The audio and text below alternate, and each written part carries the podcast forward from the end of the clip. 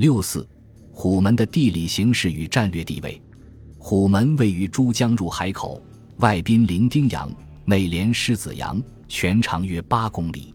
口端两侧，东有沙角山，西有大角山，隔江对峙，相距约四公里。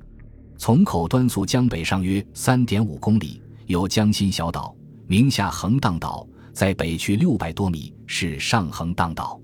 两岛之间东侧有一小礁，名泛罗牌。横荡岛东向为武山。俗称亚娘斜，这一段江面宽约八百米，涨潮时中洪水深约四十米，船只多行此水道。横荡岛西向为卢湾，江面宽约为一点五公里，水势稍浅而滩多，欧洲船只很少航行此水道。由上横荡岛溯江三公里余，是江心大岛及大虎山岛，虎门因此得名。虎门扼珠江。由此入狮子洋，上溯五十公里，是广东省城广州。另外，在沙角与武山之间有一水道名三门口，入此水道绕武山东北向约两公里余，有小镇为太平墟，今太平镇。再向东北数百米为虎门寨。在当时的国际国内形势下，就军队使用的武器装备条件，虎门的战略地位十分重要。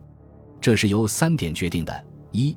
虎门是广州的门户，而广州是当时唯一的由清政府指定的对外贸易口岸。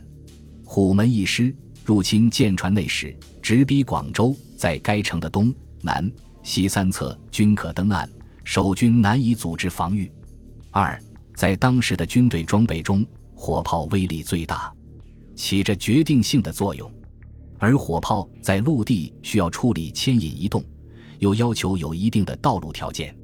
广东为水网丘陵地带，港叉山岭皆为火炮移动的障碍。敌军长途远来，又不能多带牛马，舰船是当时唯一拥有强大火力而又进退自如的装备。如果能在虎门堵住来犯舰船，侵略者由陆路绕行攻击广州，将障碍重重，会给进攻带来极大的困难。三，珠江入海水道颇多，但除了主水道虎门外，接水浅滩多。巨舰难以航行，小船又不能保持一定的武力，且守军也易于将这些次要水道阻塞断航。因此，对于远涉重洋、拥有大量舰船的西方侵略军说来，与攻占广州、突入虎门内时是最有利的方案。